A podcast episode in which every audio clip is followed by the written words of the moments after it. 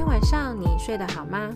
我是江雨嫣，欢迎来到糖果家好好睡之教养教室。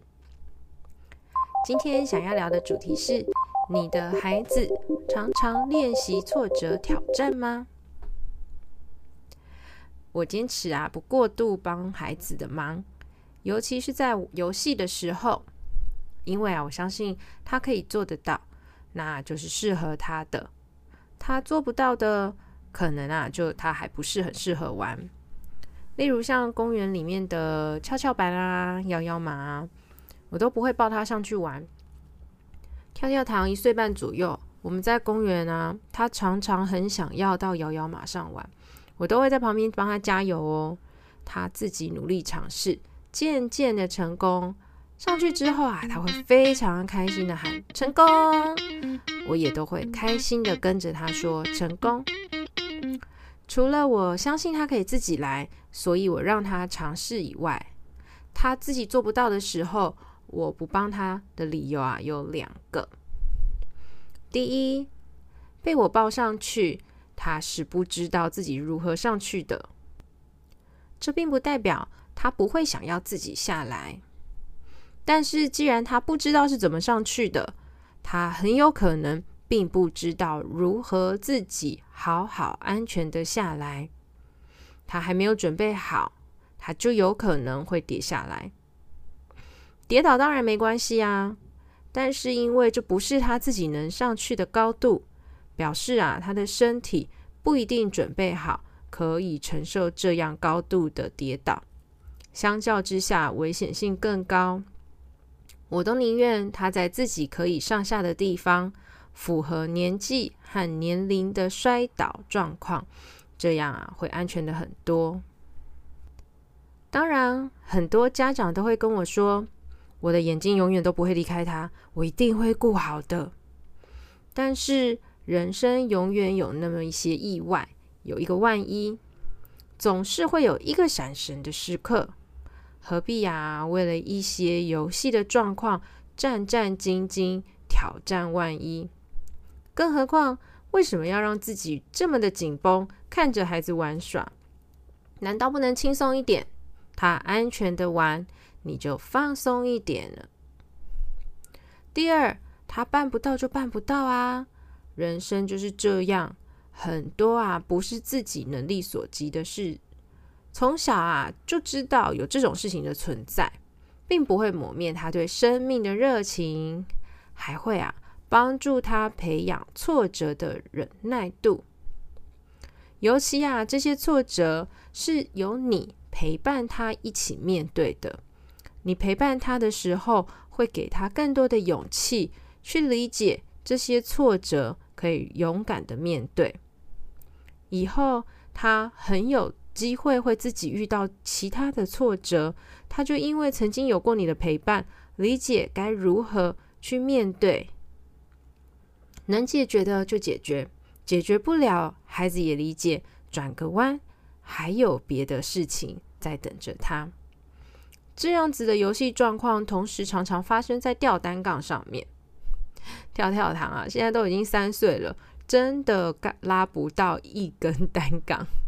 但是啊，我也是都不会帮助他，我就会在旁边帮他加油，想啊，会不会有一天他发现呢、他可以猴子上杆的拉自己到杆子上面。不过他好像还没有养出这样子的肌肉能耐，所以还是一个拉不到吊杆的孩子。我也都在旁边为他加油。如果啊，他因为无法拉到单杠而感到沮丧，我也一样会在旁边给他立即的安慰。我知道很多家长会问我：“你不担心会养出一个容易放弃的孩子吗？”不会，真的不会。我常常看到我的孩子不断的尝试，就跟专家他们做的研究是一样的。孩子经过这种挫折耐力的训练，反而啊。更容易会一而再、再而三的去挑战他想要尝试的事情，就像看着跳跳糖在挂橡皮筋的这个练习上啊，非常的有毅力。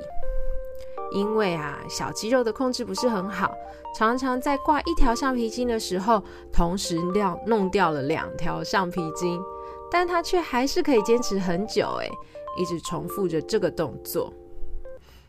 孩子的毅力啊，真的是我们的好几倍。放手，用心的观察他们，真心的让他们专心做他们想做的事情，你会发现，挑战失败。即使啊，先行放弃过，孩子最后都还是会再回过头来重新挑战一次的。这是我不愿意过度协助孩子的两个理由。说到底啊，都是安全考量，一个是身体上的安全，一个啊是心理上的安全，所以我都非常的坚持。那有没有什么时候，我真的会提供协助呢？有的，像是啊，他有时候会遇到瓶盖打不开，我会坐下来，先偷偷的检查盖子是不是真的拴得太紧。如果是啊，我会啊，无痕偷偷摸摸的稍微转松它一点点，然后啊，再鼓励他尝试一次自己来。如果不是啊，瓶盖真的弄得太紧，我就会啊坐在他的旁边，告诉他我帮他拿着瓶子，陪他一起试看看。因为我相信他经过努力的尝试，感觉成功后啊，那一个成功度是更加的美好。这些就是我有限的帮忙。一个健康的孩子啊，不需要误以为自己是万能的哦。然而啊，在孩子小时候的阶段，因为啊，他的心理发展阶段是属于自我的状态，即便有人帮助他，在他的心里面，他都是认为这是我办到的。孩子就容易误会自己的能力呀，其实是超过其所能的。等到有一天，身边的人啊不再像父母一样帮助他，那就可能是他世界崩坏的那么一天。而这一天啊，不论来的多晚或是多早，我都不希望我的孩子有经历过这种世界崩坏的感觉。我反而希望他能从小就练习挫折，练习面对挫折，知道这没有什么。能够啊，不断的学习自我调试，勇敢的面对。法国心理学家迪迪耶·波罗在《快乐的孩子》一书中指出，若希望孩子快乐，最好的方式啊，是让他们体会挫折。一位在巴黎执业的双语家庭心理医生卡洛琳·汤普森。也针对挫折提出他个人的看法，因为啊，汤普森的父亲是英国人，母亲啊是法国人。汤普森分享他的观察：当家长阻止小朋友无节制的要求时，小朋友往往会发脾气；而英语系国家的父母啊，时常会把这样的愤怒解读成自己做错了事。但汤普森说，家长不该误以为。孩子不高兴，就等于家长的教养方式错误。汤普森的说法反映出法国人共同的观念：能够面对限制和挫折的孩子比较有韧性，也就会比较快乐。一个健康的孩子会知道自己的能力在哪，会知道别人帮了他些什么，他会有信心。可以自己解决事情，也知道如果自己不能解决，又没有人帮助的时候，可以啊，如何处理自己失望的情绪。尊重孩子，也不是要大家忘了尊重自己。只要孩子有要求的时候，家长就得想尽办法的满足孩子，这啊，并不会教懂孩子如何尊重。